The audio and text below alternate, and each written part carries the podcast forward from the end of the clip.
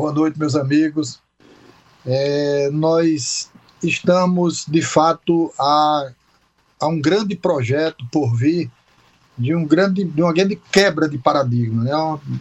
Estamos buscando, na verdade, através do governo do Estado, é, trazer uma realidade de gestão ampliada, de gestão progressiva, aquela que consegue atingir vários vários motes, né? aquela que consegue aumentar a sua capacidade técnica de gerir a sua receita, o seu ordenamento financeiro, o seu ordenamento jurídico, a gestão que melhora todas as condições de instalações físicas, as ambiências de trabalho, e trazer para todos os pacientes que ali vão, é, digamos assim, vão para resolução de resoluções dos seus problemas de saúde, que é o nosso paciente, né? é o acompanhante desse, desse paciente, ele ter esse conjunto né, de ampliações, de gestão, de quebra de paradigma, enfim.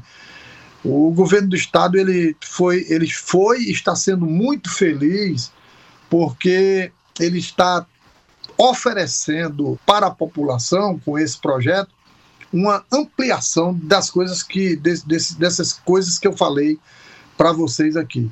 Coronel, com esse novo modelo, é, a, a estrutura organizacional muda do hospital, a polícia militar sai completamente da gestão. Qual será a participação da polícia militar no gerenciamento ou não existirá mais? Não, a gente, a gente tem conhecimento também que ah, vai haver uma, um, apare, um aparecimento, né, um, um, um, uma inauguração de uma policlínica dentro da instituição.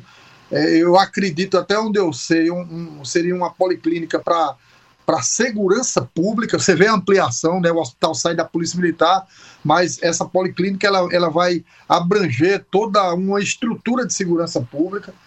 Né? Esse período de transição ainda está sendo construído, né? algumas reuniões também.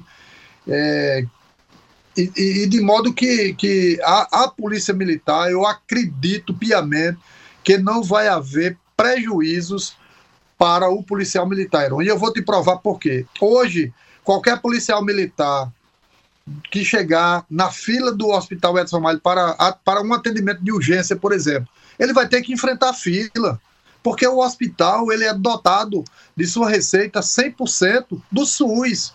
Então, ou seja, a... coronel, essa policlínica vai ser mais, dirigida mais para os pacientes militares, é isso? Militares e da segurança pública, né? Polícia Penal. Desafoga é... o atendimento, né? Desafoga, né?